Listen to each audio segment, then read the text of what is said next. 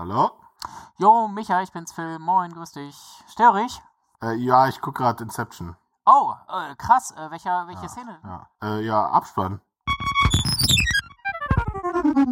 Boom, eure drei Best Boys von, von Nerd Talk äh, mit einer weiteren Folge Gefährliches Ganzwissen zum Thema Credits heute. Ach so, genau, also Seba, Seba, Phil und ich sind's. Ja, ja, hallo. Seba, Phil Wer und sonst? ich, genau, das müssen wir Das, noch kurz dazu Hätte es sagen. einen Genau, Opener sonst? gegeben, wüsstet ihr das jetzt, aber ich, ich finde es Ja. gut, dass wir dieses wichtige Thema Abspann-Credits mal angehen, weil ich finde das ein Unding, wenn die Leute das Kino mal verlassen während des Abspanns. Ja, total. Ja.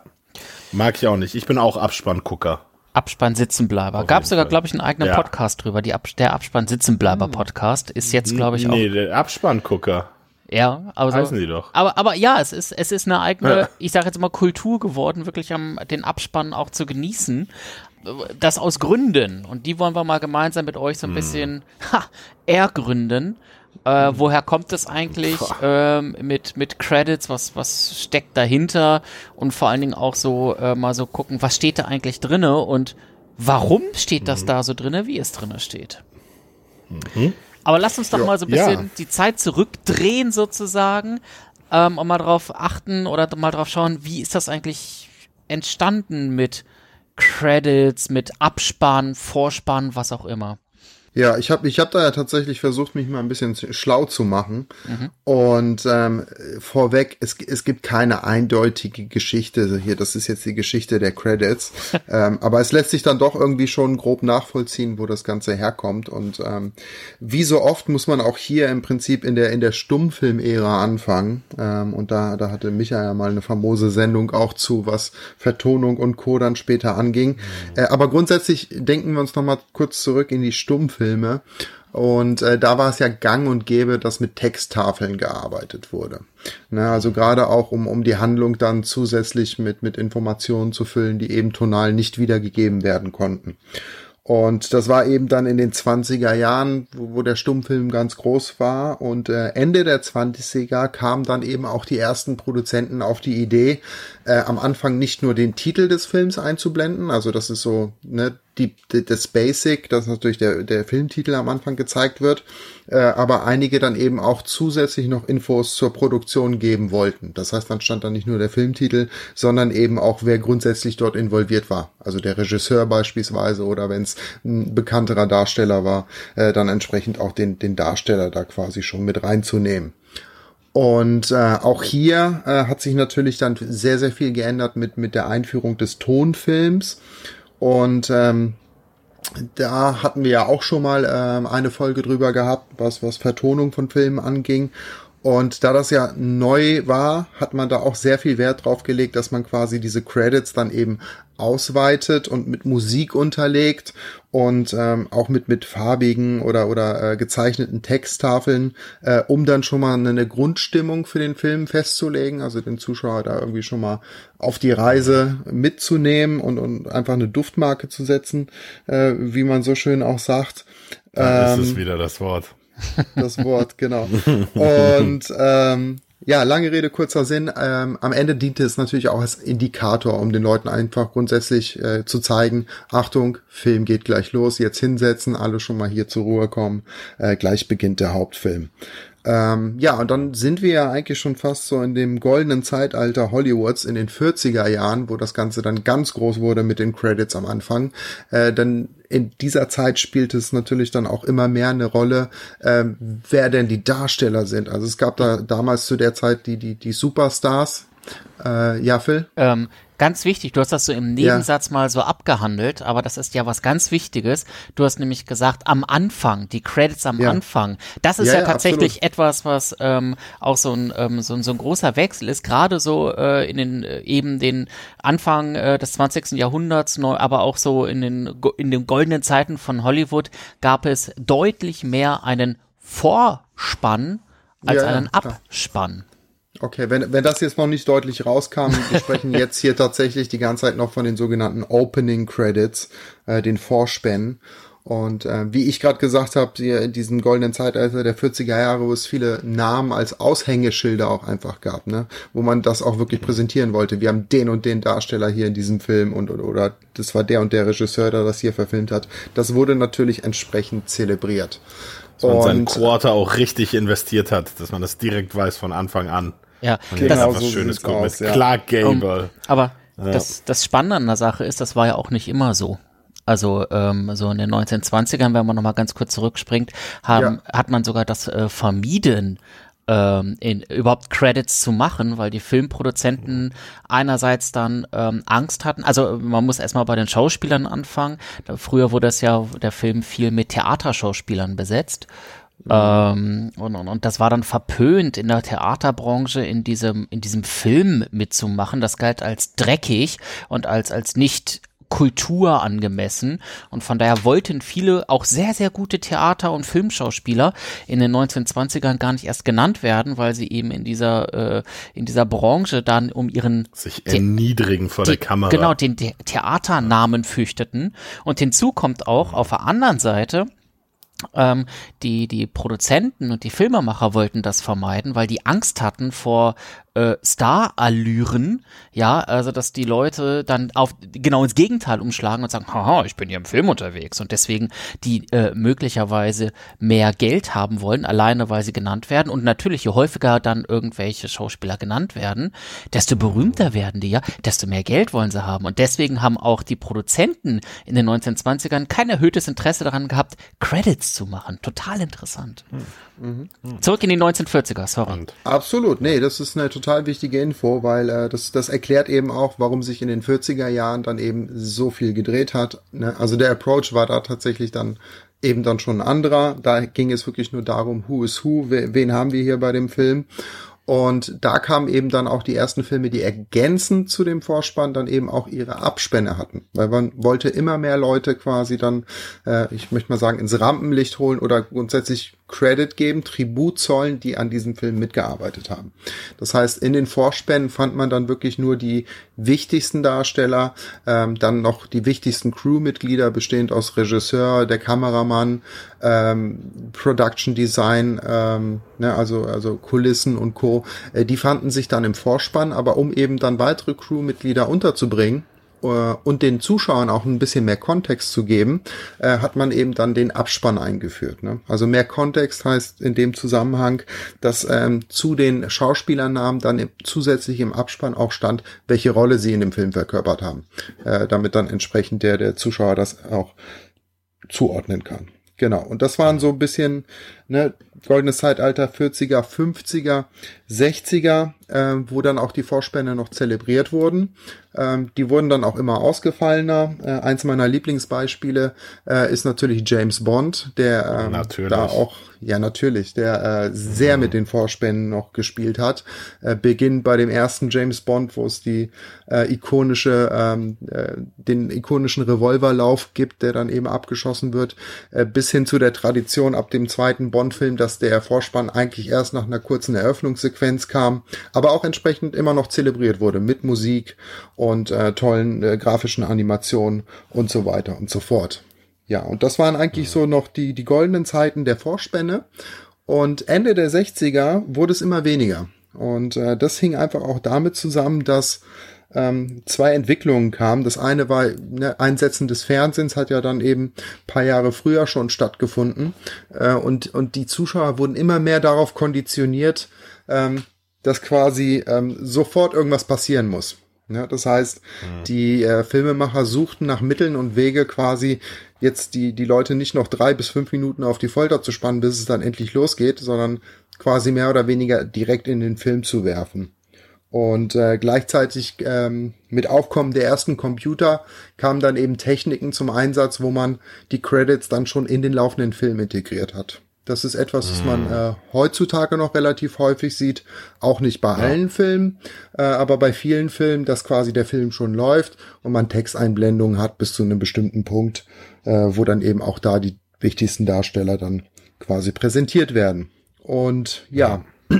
Ende der 60er, Anfang der 70er kamen auch die ersten Filme, die sich dann getraut haben, in Einführungsstrichen komplett auf den Vorspann zu verzichten.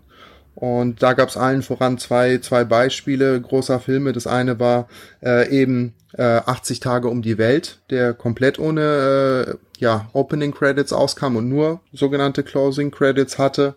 Äh, und der andere bekannte Film ist West Side Story. Da gibt's am Anfang einmal die große Titeleinblendung ähm, ja, des Namens des Filmes, West Side Story in dem Fall, äh, aber ansonsten wurde alles im Prinzip in den Abspann verbannt. Und das ist ein Bild, das sich seitdem äh, eigentlich vorzeichnet und mittlerweile ist es fast unüblich, dass Filme noch mit irgendwelchen großen ausladenden Vorspänen kommen. Im Zweifelsfall eher dann noch die Variante, dass es eben Texteinblendungen schon gibt, während der Film beginnt. Was ich ganz schade finde, um ehrlich zu sein, weil äh, ich mag das, ich mag einen guten Abspann, total, äh, einen guten Vorspann total gern. Weil, ja, wie du gerade gesagt hast, ne, dieses, dieses Setzen von so einer Duftmarke, also ein, ein Beispiel, das mir da einfällt, ist der Tim Burton Planet der Affen. Film, mhm. wie der einen so abholt mit diesem Vorspann allein. Also, wo, wo die Musik einen schon so richtig mitnimmt in die Welt. Irgendwie erinnere ich mich an den ganz, also der scheint, der schien sehr eindrucksvoll gewesen zu sein, Absolut. weil ich da heute ich mein, noch dran zurückdenke.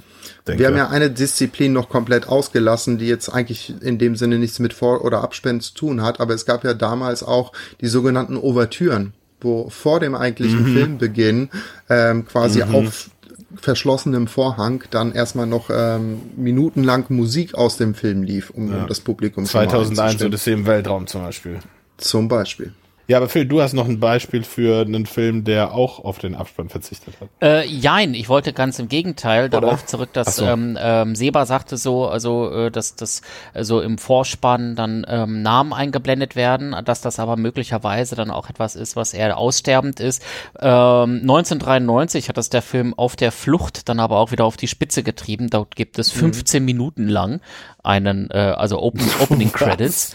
ähm, oder auch ein bisschen, oder auch ein bisschen länger her, Once Upon a Time ähm, in the West äh, von 1968 mhm. hat 14 Minuten ja. Opening Credits. Das ist jetzt natürlich jetzt nicht durchgehend auf, äh, weiße Schrift auf schwarzer Blende, aber es zeigt mhm. halt auch, dass gerade bei, ähm, bei dem Film Auf der Flucht ähm, dort eben dann auch es schon fast zu einem Stilmittel erhoben werden kann, äh, Opening mhm. Credits äh, dann noch zu inszenieren.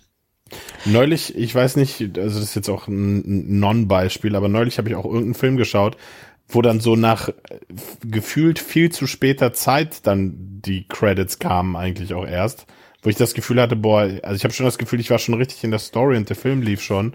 Und dann kamen erst die Namen, was was total seltsam war. Aber ich ich habe ja so eine Marotte die, die muss ich hier ganz kurz droppen, weil es so wunderbar zu dem Thema passt. Mhm. Ähm, ich ich hole mir ja tatsächlich gerne Snacks im Kino. Ich weiß, das verpönen einige.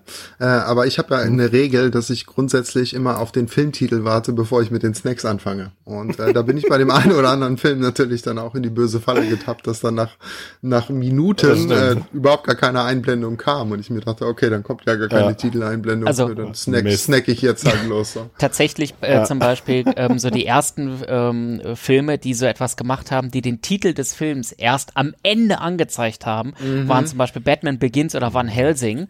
Ähm, ja. da, da wären dann die Nachos ziemlich kalt geworden, wenn er diese Filme jetzt ja, gesehen Oder Once Upon a Time in Hollywood.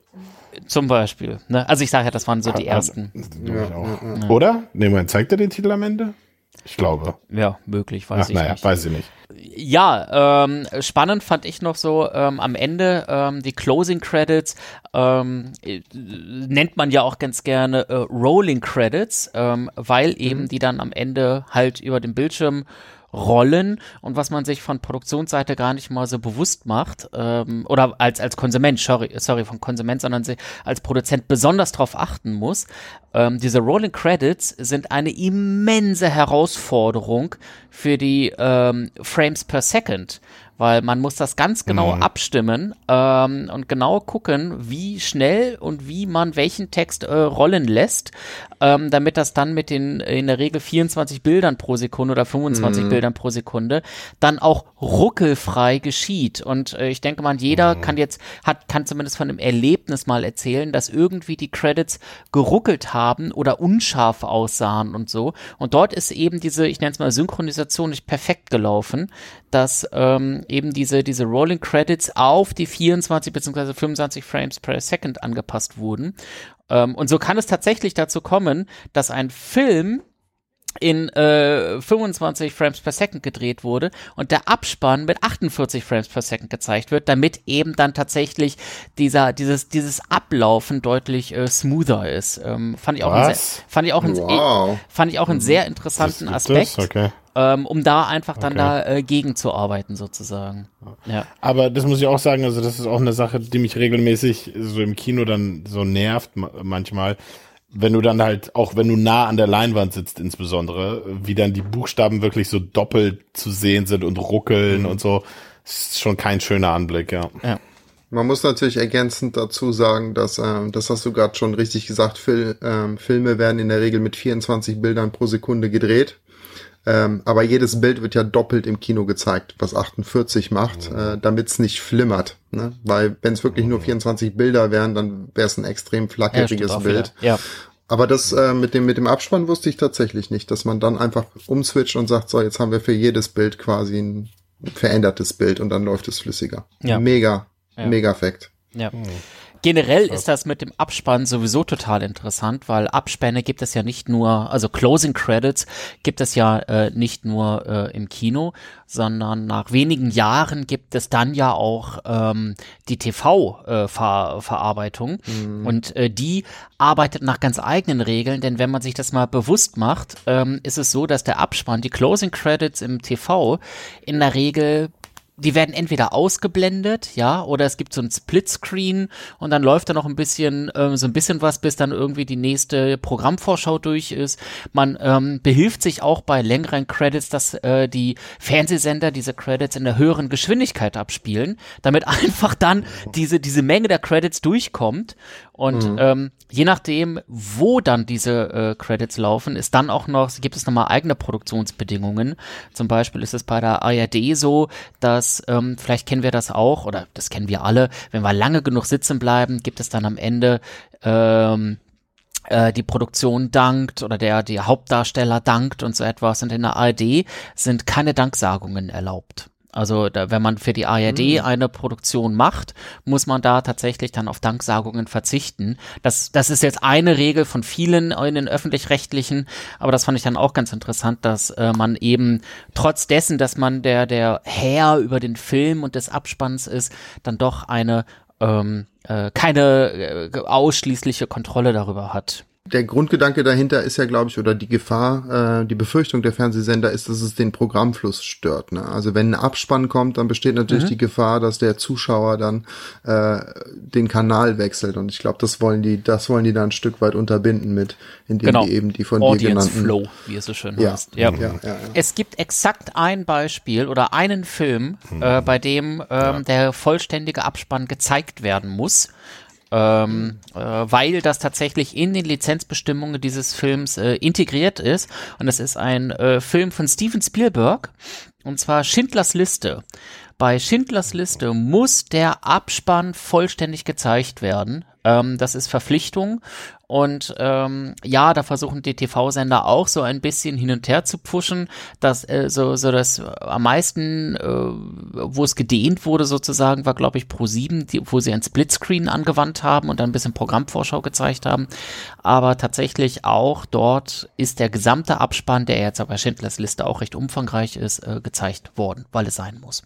Wenn ihr da so einen ähm, Abspann seht, ähm, seid ihr möglicherweise auch mal über den Namen Alan Smithy äh, gestolpert oder Thomas Lee. Wenn nicht, sollte man sich einfach mal merken. ähm, Insbesondere in der Regie. Ähm, äh, großartiger ja, ich hab, Film.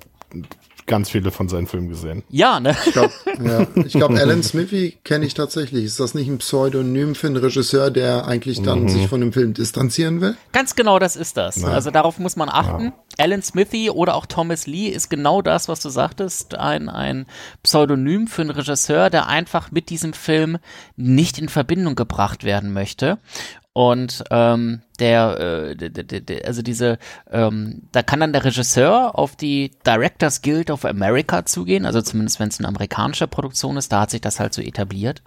Ähm, und drei Tage nachdem die Produktion abgeschlossen ist, muss er sich dann da an die Directors Guild wenden und sagen, hey, ich bin hier zwar Regisseur, aber ich möchte nicht, dass ich hier als Regisseur aufgeführt äh, werde, sondern ähm, eben da soll Elle, der, der Platzhalter Alan Smithy stehen. Und dann hat die Guild zwei Tage Zeit, das zu entscheiden. Ähm, das heißt, tatsächlich äh, ist es mehr eine Bitte an die Guild als eine ähm, Aufforderung. Und im Zweifel findet da dann tatsächlich auch eine Mediation statt mit der Produktion, dass sie dann irgendwie gucken, okay, äh, unter welchen Umständen soll denn jetzt tatsächlich der Name ähm, äh, angezeigt werden und ist es sind die Gründe ausreichend genug, ähm, dass da Alan Smithy stehen darf? Und wenn das dann durchgeht, mhm. dann ist natürlich das, was man so, was was irgendwie ein Stück weit naheliegend ist, dann darf der ursprüngliche Regisseur natürlich ähm, das nicht öffentlich machen, dass er dass er der Regisseur ist und auch niemals nie nicht und der darf sich auch nicht öffentlich über diesen Film äußern ähm, egal ob positiv oder negativ. Das heißt, er muss dann einfach, was diesen Film betrifft, komplettes Stillschweigen bewahren über jeglichen mhm. Aspekt dieses Films. Gibt es denn Beispiele aus der jüngeren Vergangenheit, wo man die Alan Smithy-Karte auch mal gespielt hat? Weil ähm, heutzutage ist es ja auch schwer, so ein, also sowas geheim zu halten irgendwie, ne? Also ich meine, es wird dann ja lang und breit angekündigt, mhm. der und der Regisseur macht dies und das. Die, die Darsteller haben ihn alle am Set erlebt und so. Ähm, also gibt's das heutzutage noch, beziehungsweise gibt's da irgendein Beispiel, wo man sagt, ah ja, okay, da wird gemunkelt hier, der Film von, keine Ahnung, 2000 und unter dem Pseudonym Alan Smithy wird gemutmaßt, ist jetzt von dem und dem Regisseur. Also es gibt da so ein bisschen was, das sind jetzt aber ja, nicht die ganz großen Dinge, ja, das muss man halt auch mal sagen. Mhm. Ähm, also was ich jetzt so äh, ermittelt habe, ist äh, All 37, ein Film von Jahre, aus dem Jahre 2015, wo am Ende äh, Christian Winters dahinter hing und ähm, mhm. eine äh, niederländische Produktion aus dem Jahre äh, 2010 mit dem Namen Eb oder New Kids Turbo. Ähm, okay. und, und im niederländischen Leb ausgesprochen wahrscheinlich, ähm, die sich dann, äh, da, da war eine Regisseurin dahinter, Rita Horst, die dann sich als Ellen Smith hat crediten lassen. Aber tatsächlich war das mhm. so in den äh, 90ern durchaus äh, mal äh, ein bisschen, äh, also ein bisschen äh, verbreiteter. Ganz klassisch natürlich, ähm, wofür man sich auch sehr geschämt hat, 1997 der Film N. Alan, N. Alan Smithy Film, Burn, Hollywood Burn, wofür sich keiner so richtig zuständig fühlen wollte. ähm, am Ende Arthur Hiller dahinter hing. Oder vielleicht, was man ein bisschen mehr kennen könnte, 1996 Hellraiser Bloodline oder ähm, Mighty Ducks The Animated Series. ich kenne auch noch ein, ein äh, bekanntes Beispiel, das dürfte dir, Micha, gefallen. Äh, und zwar geht es da um die äh, Fernsehfassung von dem Dune-Film von David Lynch. Ähm, mm. Der Kinofilm an sich ist natürlich mit David Lynch gelabelt, ähm, aber fürs mhm. Fernsehen wurde eine erweiterte Fassung äh, erstellt, wo David Lynch dann entsprechend äh, diese äh, Alan Smithy-Karte gezogen hat und ähm, oh, die Fernsehfassung von Dune ist halt mit Alan Smithy gelabelt. Film. Richtig. Ah, interessant. Ja. Witzig. Also das heißt, sie wurde erweitert oder was? Also als ob der Film jetzt noch nicht lang genug wäre. Ja, ja, ja. So, okay. Das wurde ja damals, äh, hab, hab ich, bin ich ja kurz in der Director's Cut äh, Folge drauf eingegangen. Fürs Fernsehen öfter gemacht. Die wollten ja noch mal besonderer mhm. sein als das Kino und dann hat man einfach Deleted Scenes ja. eingefügt und ja. Und dann vielleicht auf, auf zwei Abende verteilt auch und ähm. Ich habe mich mal so ein bisschen, naja. ich habe mich mal so ein bisschen gefragt, ähm, folgen die Credits eigentlich einer gewissen Reihenfolge, Hierarchie oder irgendwie so etwas. Mhm. Und äh, tatsächlich, sie tun's, aber es ist jetzt kein, kein Gesetz oder so etwas. Ähm, es hat sich einfach etabliert, zum Beispiel, ähm, dass bei den, wenn, wenn es Opening Credits gibt, dass der Director zum Beispiel ganz zum Schluss genannt wird, bevor die Narration losgeht, wird immer der Regisseur ganz zum Schluss genannt. Währenddessen, wenn es mhm. Closing Credits gibt, der Regisseur immer das erste ist, was mhm. genannt wird oder der mhm. erste ist. Im Grunde ist es generell so, bei den Opening, also heutzutage kennen wir größtenteils die Closing Credits und die Opening Credits sind genau umgekehrt. Bei den Closing ist es meistens so, zuerst der Regisseur, dann die, ähm, die, das Drehbuch, die Producer, Executive Producer, dann kommt der äh, Hauptcast, vielleicht noch der Supporting Cast und so etwas. Und das ist bei den Opening Credits äh, genau umgekehrt. Wobei es da, wie gesagt, keine Gesetzgebung gibt. Aber ich hatte ja vorhin schon so ein bisschen angerissen, es gibt diese Directors Guild of America und das ist halt, mhm. ja, die Gewerkschaft sozusagen der Regisseure. Und die haben tatsächlich festgesetzt, dass bei äh, Filmen es in einem Abspann nur einen Regisseur geben darf auch wenn mehrere Regisseure da involviert waren, es darf nur einer skizziert werden äh, oder ausgewiesen werden. Einzige Ausnahme sind Teams, die extrem eng zusammengehören, wo man eigentlich sagt, okay, das ist, das ist ein Auftreten wie ein einzelner Regisseur. Ein Duo, ja. Genau, sowas wie die Coen Brothers oder die äh, Wachowski-Geschwister. Das sind solche, die dürfen tatsächlich zu zweit gecredited werden, weil sie irgendwie dann doch als eines gelten. Auch mhm. faszinierend. Mhm. Ja. Was auch eine sehr weiche Regel irgendwie ist. Ähm, was mich jetzt noch interessieren würde, ähm, also da gibt's ja, ich dachte, du wolltest das noch bringen, Phil, das Beispiel mit Star Wars. Das kommt, das ja, ja hau raus. Ach so, das, okay. Nee, mach. Ja, nee, aber ich, was, worauf ich eigentlich hinaus wollte ist, gibt es denn eine Verpflichtung, Endcredits zu haben? Weil es gab ja früher eine Verpflichtung, ähm, einen Vorspann zu haben, über die sich ja George Lucas dann auch hinweggesetzt hat mit Star Wars, weshalb er aus der Directors Guild of ja. America rausgeflogen ist. Und jetzt frage ich mich halt, gibt es eine Verpflichtung für einen Abspann oder könnte man seinen Film theoretisch einfach enden lassen und, und Ende? Also, weil ich habe das Gefühl, da muss rechtlich noch einiges rein heutzutage. Kann ich dir nicht belastbar beantworten. Wollen wir den Magnetron anschmeißen? schmeißen wir den Magnetron an und gucken mal, was der okay. uns dann rausschmeißt. Na los. Ja, wir sind zurück aus den Weiten des Internets ähm, und haben herausgefunden, es gibt tatsächlich kein Gesetz, das das verbietet, äh, keinen, nee, keinen Abspann zu haben. Äh, allerdings äh, sind sozusagen die Nennungen im Abspann vertraglich durchaus geregelt mit den ganzen Schaffenden und Mitarbeitern an dem Film und den ganzen Gewerkschaften und so, dass es eigentlich so gut wie keinen Weg drumrum gibt, keinen Abspann in einem Film zu haben. Aber es gibt keine rechtliche Grundlage, auf der man äh, gezwungen wird, einen Abspann zu haben. Das ist eine rein äh, ja, vertragsrechtliche Angelegenheit eigentlich. Und wir haben die Zeit genutzt, um da nochmal bei dem ähm, guten Kollegen George Lucas ein bisschen genauer in die Akte hineinzugucken. Denn ähm, du hast ja gerade eben gesagt, Micha, ähm, der George Lucas ist da aus der Directors Guild herausgeflogen. Das mhm. stimmt ja so auch nicht. Er ist mhm. sogar aus, er ist selber ausgestiegen. Und äh, Seba, ich glaube, du hast die Geschichte jetzt irgendwie noch mal ein bisschen aufgearbeitet. Ähm, ja, ja, ja. Äh, da steckt nämlich ein bisschen mehr dahinter da steckt tatsächlich ein bisschen mehr dahinter. Also er ist ausgetreten nach einem Streit mit der Directors Guild. Äh, und zwar ging es darum, dass zu dem Zeitpunkt eben äh, die Directors Guild ähm, grundsätzlich immer verlangt hat von den Regisseuren, dass deren Name auch im Vorspann kommt. So, jetzt kennt natürlich jeder von uns Star Wars und, und die berühmte Eröffnungssequenz, wo natürlich keine weder Regisseur noch äh, Darstellernamen genannt werden. Und bei dem ersten Krieg der Sterne-Film, wo George Lucas selber äh, Regie geführt hat, hat er eben entschieden, dass er äh, das nicht möchte, dass das da vorne drin vorkommt, äh, sondern erst nur am Ende er als Regisseur genannt wird.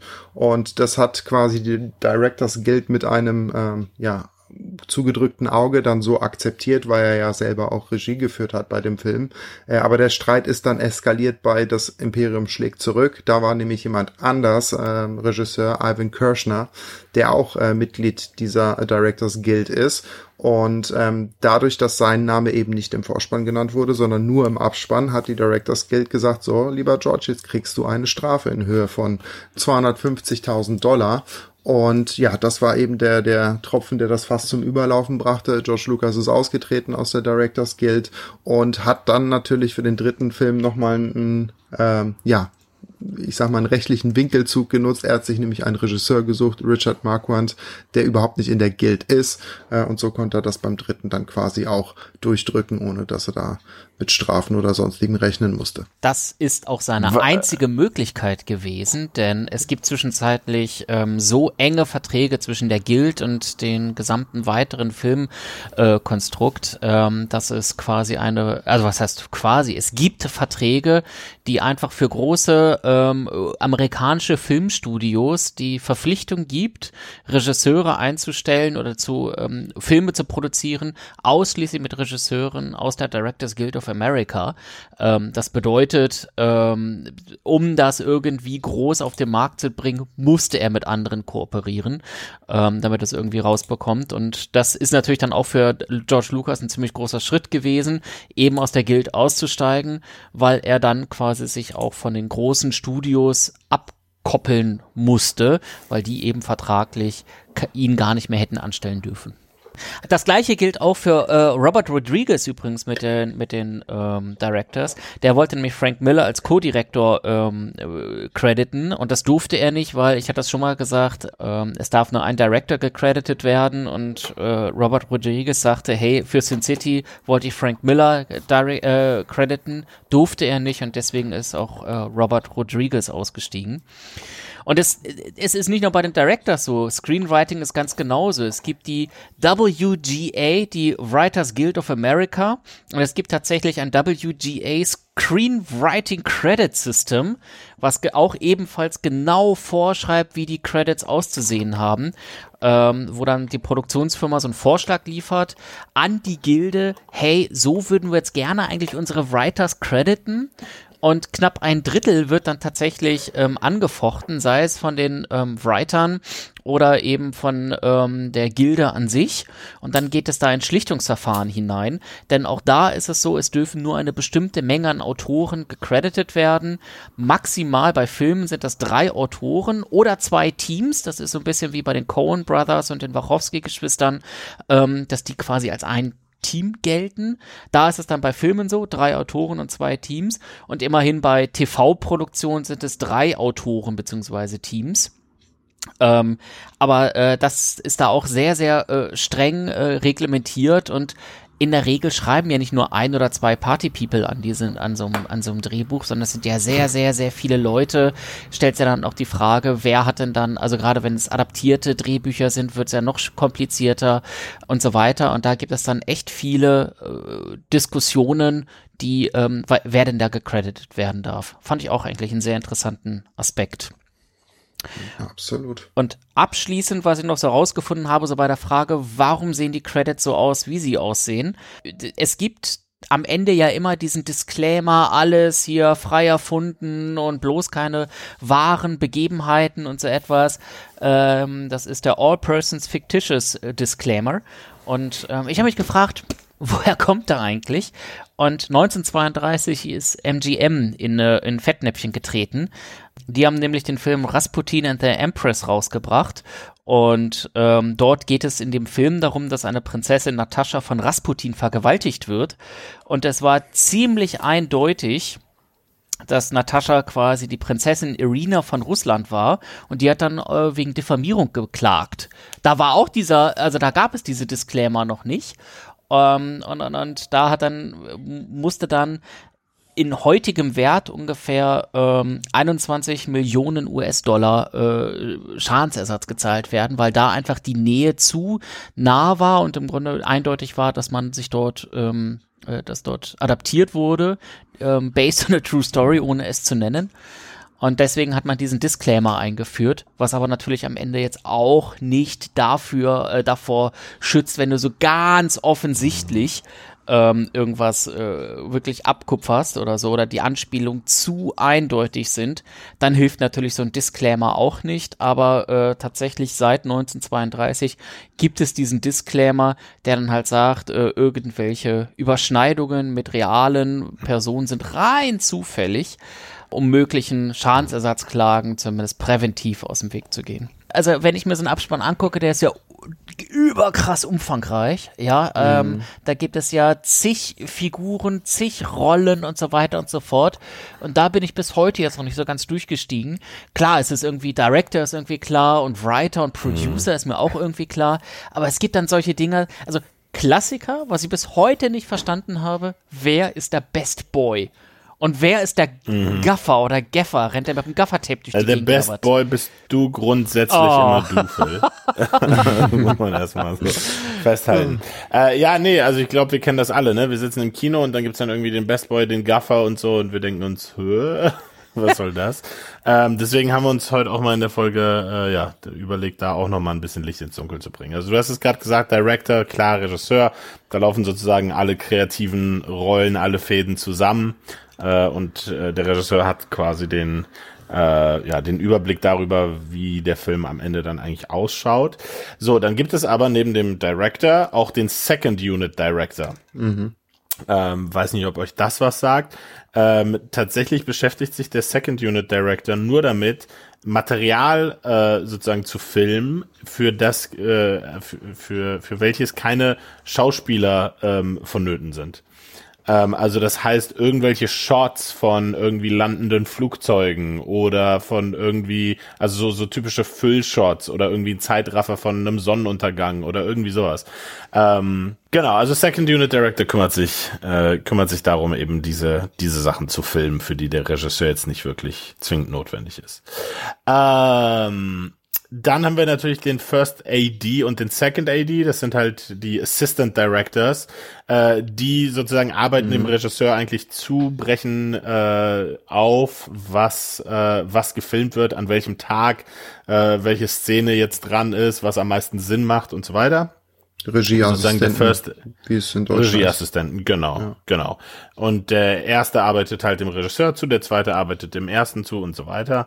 Ähm, dann haben wir natürlich den Producer Credit, ähm, ist klar, hilft halt mit der gesamten Produktion des Films, äh, sozusagen von von der Entwicklung des Drehbuchs bis hin, äh, zu, um das Ganze halt dann zu finanzieren und ein tatsächliches Projekt auch auf die Beine zu stellen. Ähm, ist auch mit involviert in eben den Finanzen und auch die äh, ganzen Crewmember ranzuholen und so weiter und so fort. Das was, wird gut vernetzt häufig. Was ist der Hollywood. Unterschied zwischen einem Producer und einem Executive Producer? Mhm. Ja, der Executive Producer hat in der Regel mehr kreativen Einfluss, so wie ich das äh, verstehe, ähm, und hat halt einfach mehr, ja, mehr Entscheidungsgewalt in den in den Filmen. So ein so ein gewöhnlicher Producer ist in der Regel halt okay irgendwie Geldgeber und kümmert sich, dass das Ding halt irgendwie auf die Beine gestellt wird. Aber ein Executive Producer ist in der Regel ähm, ausführender ja, Produzent stärker involviert. Genau. Heißt es im Deutschen und der der hat da tatsächlich einen Einfluss auch auf die kreativen Entscheidungen. Mhm. Ja. Und dem gegenüber gibt's dann halt noch den Line Producer oder auch mhm. Production Manager genannt, äh, der sich tatsächlich eher um den ganzen finanziellen Aspekt kümmert. Also von wegen, was sind die Ausgaben, wie viel kostet jetzt irgendwie äh, Schauspieler A, Schauspielerin B und so weiter und so fort. Ähm, also das Ganze ist wirklich dann eher eine, eine rein ähm, administrative Rolle der Line Producer. So, dann gibt's noch so Rollen wie so Script Supervisor und Continuity. mhm. Das sind dann eben die Leute, die dann gucken, okay, ähm, jetzt haben wir in der Szene war jetzt irgendwie das Halstuch hier äh, oder das, das, das Tuch irgendwie hier eingesteckt und äh, da war hier die Katze im Bild und die Sonne kam aus der Richtung und so weiter, dass die Continuity halt passt, weil häufig wird halt eine Szene an verschiedenen Tagen einfach auch gefilmt oder dafür gehen halt dann ein paar Stunden, bis irgendwie der Gegenschuss dann richtig aufgebaut ist mit dem entsprechenden Licht und so. Und da gibt es tatsächlich dann eine äh, Person, die sich dann eben um Continuity kümmert, ähm, genannt Script Supervisor, wo dann geguckt wird, okay, dass das dann alles in der Montage am Ende passt. So, und da kommen wir jetzt zu dem Bereich, äh, der uns alle interessiert, nämlich Best Boy. Ja. Und beim Best Boy bin ich tatsächlich über viele verschiedene Definitionen gestoßen, was wahrscheinlich auch dann erklärt, warum diese Rolle eigentlich Best Boy heißt. Also so ein bisschen Mädchen für alles. Ähm, und, und keine richtige Rollenbeschreibung hat. Die äh, Beschreibung, die mir aber sozusagen am häufigsten über den Weg kam, äh, ist eigentlich, dass das sozusagen der leitende Elektriker ist ähm, in dem Film, der dem sich alle anderen Elektriker am Ort, am Set auch unterordnen. Also der Best Boy sozusagen ja, ordnet an, okay, so ist der Aufbau, hier, also nicht, wo die Lichter hinkommen, da kommen wir gleich noch zu, äh, aber sozusagen macht, stellt sicher, dass die Elektrik am Set einfach stimmt. Gleichzeitig gibt es aber auch eine Definition äh, von Best Boy von einer sehr, äh, sozusagen, wo die Rolle sehr administrativ angelegt ist, die sich halt wirklich um, um sehr viel so Papierkram kümmert ähm, und angesiedelt ist im Gaffer-Bereich oder Gaffer, ähm, weil der Gaffer ist nämlich der Oberbeleuchter am Set. Das ah. heißt, genau, der erstellt den Ausleuchtungsplan äh, je nach sozusagen in Zusammenarbeit oder nach den Wünschen des Kameramanns. Also ähm, der Gaffer hat quasi ist sozusagen der der der ja der Meister des Lichts, ja, und dann wird quasi gesagt, okay, wir brauchen jetzt die Lampen von dem Typ und so weiter, die müssen hierhin, die müssen hierhin, damit die nicht im Bild sind und so weiter und so fort. Und äh, der Gaffer hat dann wie gesagt den den totalen Überblick ähm, darüber, wo die ganzen Lichter hinkommen. Dann gibt es aber noch äh, Leute, die dem Gaffer auch zuarbeiten, nämlich die sogenannten Grip-Leute. Mhm. Äh, insbesondere halt auch der Key Grip. Äh, dem Key Grip unterord äh, sind sozusagen untergeordnet die anderen Grips alle, aber der Key Grip ist sozusagen der Obergrip. der Key Grip der Obergripper. der Obergrip, genau. Und der Key Grip kümmert sich tatsächlich darum, das Licht zu formen und zu bearbeiten. Also das heißt, mhm. wenn dann der Gaffer sagt, okay, hier kommen die Lichter hin und so weiter und der Kameramann sagt aber, ja, aber ich möchte, dass das Licht folgendermaßen aussieht, dann kommt nämlich der Grip ins Spiel und sagt, okay, da machen wir jetzt hier folgendes Muster rein oder folgenden Schatten oder die Farbe des Lichts muss so oder wir machen jetzt folgende Diffusion auf das Licht und so. Also es hat alles damit zu tun, wie sozusagen das Licht am Ende dann auch auf das, auf das Objekt oder Subjekt ähm, dann auch trifft. Ähm, und die Keygrips machen, wie gesagt, alles um, um, das, um die eigentliche Leuchtquelle herum. Mhm. Ähm, was ich irgendwie sehr interessant fand. Und dann gibt es aber noch den Spezialfall, den sogenannten Dolly Grip. Oh, den ähm, habe ich auch schon Dolly, gesehen, ja. Genau, den Dolly Grip hat man auch schon mal gesehen, genau. Und der kümmert sich tatsächlich um die Bedienung der, der Dolly, also des Kamerawagens. Also wenn die Kamera mhm. montiert ist, ähm, auf eben diesem Kamerawagen oder auch auf einem Kran oder auch auf Stativen und so weiter, da kümmert sich halt der Dolly Grip darum, dass die, äh, ja, also um die Handhabung einfach und, und, und die Bedienung ähm, dieses Stativwagens oder des Krans oder wie auch immer. Genau. Also sehr ja. viele Begriffe, die so ja. vom ersten Hören sagen, nichts wirklich mit der eigentlichen Rolle zu tun haben, gefühlt, aber ähm, ja, muss man sich dann halt einfach merken. Mega ähm, interessant. Ja, total. Ja.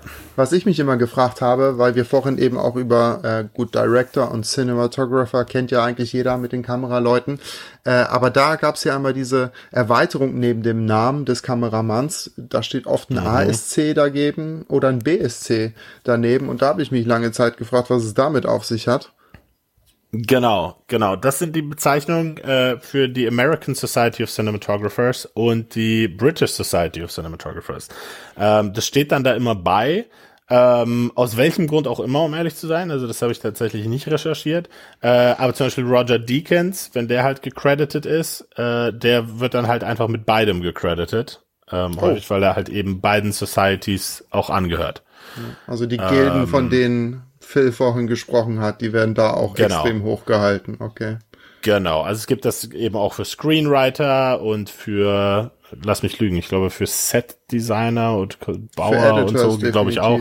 Ja. Genau, genau. Also das ist eine, ähm, ja, eine Sache, die dann auch in den Credits einfach auch immer mit aufgenommen wird, ja. Mhm. Ähm, was ja eigentlich bei dem George Lucas Beispiel, äh, um da zu bleiben, müsste dann in der Theorie eigentlich auch für Regisseure gelten, tut es aber nicht, mhm. witzigerweise, aber ja, so ist es. Ähm, ein paar Rollen, die ich auch noch nennen wollte. Ähm, es gibt dann noch die Props, das sogenannte Props Department, äh, wo mir jetzt auch in der Recherche erst äh, sozusagen bewusst wurde, wofür Props eigentlich steht, nämlich für Property. Also es sind dann einfach sozusagen Objekte äh, oder, oder Requisiten tatsächlich. Mhm. Ähm, und da gibt es den Prop Master, der sich dann einfach darum kümmert, okay, die ganzen Props für eine Produktion dann einfach auch äh, zu verwalten und zu wissen, okay, das ist jetzt das Telefonbuch für die Szene und das ist jetzt die Mausefalle für die Szene und das ist die Zahnbürste für die Szene. Und dann gibt es aber noch, frag mich, was das für ein Film ist. Und dann gibt es auch noch den Prop Maker, das sind die Leute, die dann tatsächlich für den Film auch noch Props erstellen. Also wo dann nicht einfach irgendwie ready-made irgendwelche Sachen genommen werden, die tatsächlich existieren, sondern wo dann tatsächlich Props gemacht werden, also wie irgendwelche, keine Ahnung, Sci-Fi-Waffen oder irgendwie solche mhm. Geschichten, ähm, die dann halt für den Film speziell hergestellt werden. Ähm, dann noch ein paar andere Rollen, die ich auch ganz interessant fand. Äh, es gibt den Video Assist Operator, äh, was ich mich irgendwie auch immer mal gefragt habe, wie das eigentlich war zu Zeiten, als Filme noch auf Film gedreht wurden. Woher wusste man denn, was man eigentlich gefilmt hat? So, mhm. weil du hast dann deinen Film gedreht und wusstest nicht genau, okay, ha hatten wir die Szene jetzt oder hatten wir nicht oder ist da jetzt irgendwas im Bild noch ge gewesen, was dann nicht hätte hin sollen und so weiter. Und da war es tatsächlich so, dass zeitgleich zu dem, was man auf Film gedreht hat, auch auf Video nochmal sozusagen eine, eine ganz schlechte Qualität, Low Res, auch mitgedreht wurde, dass man dann zumindest wusste, okay, man hat das irgendwie äh, ja gedreht, konnte da noch irgendwie im Zweifelsfall die Dailies sich von angucken, vielleicht sogar irgendwie kurz auf die Schnelle was zusammenschneiden oder so. Ähm, genau, fand ich auch ganz interessant, den, den Video Assist Operator. Und dann gibt es natürlich noch, und ich glaube, das, das können wir dann auch äh, als die letzte Rolle hier noch nennen, den Boom Operator. den haben wir auch schon mal oh, gehört. Ja Genau, haben wir auch schon mal von gehört. Das ist tatsächlich der Typ, der mit einer Angel den Ton fischt äh, am mhm. Set, der dann halt immer über Kopf diese, diese, ja, diese Angel hält, wo dann so ein riesen Mikrofon ja, ist. Ja. Und da natürlich auch eine sehr ruhige Hand haben muss, dass das Mikrofon dann nicht plötzlich im, im Set, im Dialog auftaucht äh, in der Kamera, sondern sozusagen nah genug dran, um den gut, äh, um den Ton gut abzuangeln, aber nicht so nah, dass es mit im Bild ist da gehen Vorstellung und Realität auseinander. Ich habe mir tatsächlich immer vorgestellt, dass der Boom Operator da für Explosionen oder ähnliches verantwortlich ist, aber ja. genau, ja, nee, in dem Fall, in dem Fall nicht, ja. Ja, das also zu so ein paar, äh, ja, jetzt nicht Kuriositäten, aber so Rollen, wo man sich eigentlich immer mal so gefragt hat im Abspann, okay, was, was soll das? Ja, krass. Also äh, ja. war mir so auch nicht bewusst. Auch ich wäre jetzt beim Boom Operator eher bei Explosion gewesen. Wobei ich zugeben ja. muss, dass ich mich nach mancher äh, Dramödie durchaus gefragt habe, Alter, wo war denn hier jetzt diese Explosion, sodass du einen Boom Operator benötigst, ey? äh, jetzt, jetzt klärt ja. sich so manches. Jetzt klärt sich so manches. Ja, ja also Die, die, die Leute, die dann für die Explosion verantwortlich sind, die werden in der Regel aufgeführt als Pyrotechnicians. Mhm. Ah ja. Ja, ja genau. Gleich das ist, haben das sind gemacht. die Geschichten. Genau. Ja, Mensch, ein, ein schneller, aber dann doch tiefgreifender Rundumschlag um alles, was sich Credits nennt und Rollen und weiß ich nicht alles. Ich fand es sehr, sehr aufschlussreich. Äh, vielen Dank, dass ihr mich äh, erleuchtet habt. Ja, wir ja. danken dir, Phil. Ja. Und jetzt vor allen Dingen immer schön sitzen bleiben während des Abspanns. Bitte, das ist ein, Eben, Ding, genau. ein Ding der Selbstverständlichkeit. Genau. genau. Gut. Gut. Dann vielen Dank und nächstes Mal mhm. gibt es wieder gefährliches Ganzwissen. Genau. Bis dahin. Bis, Bis dann. Tschüss. Tschüss. Tschö.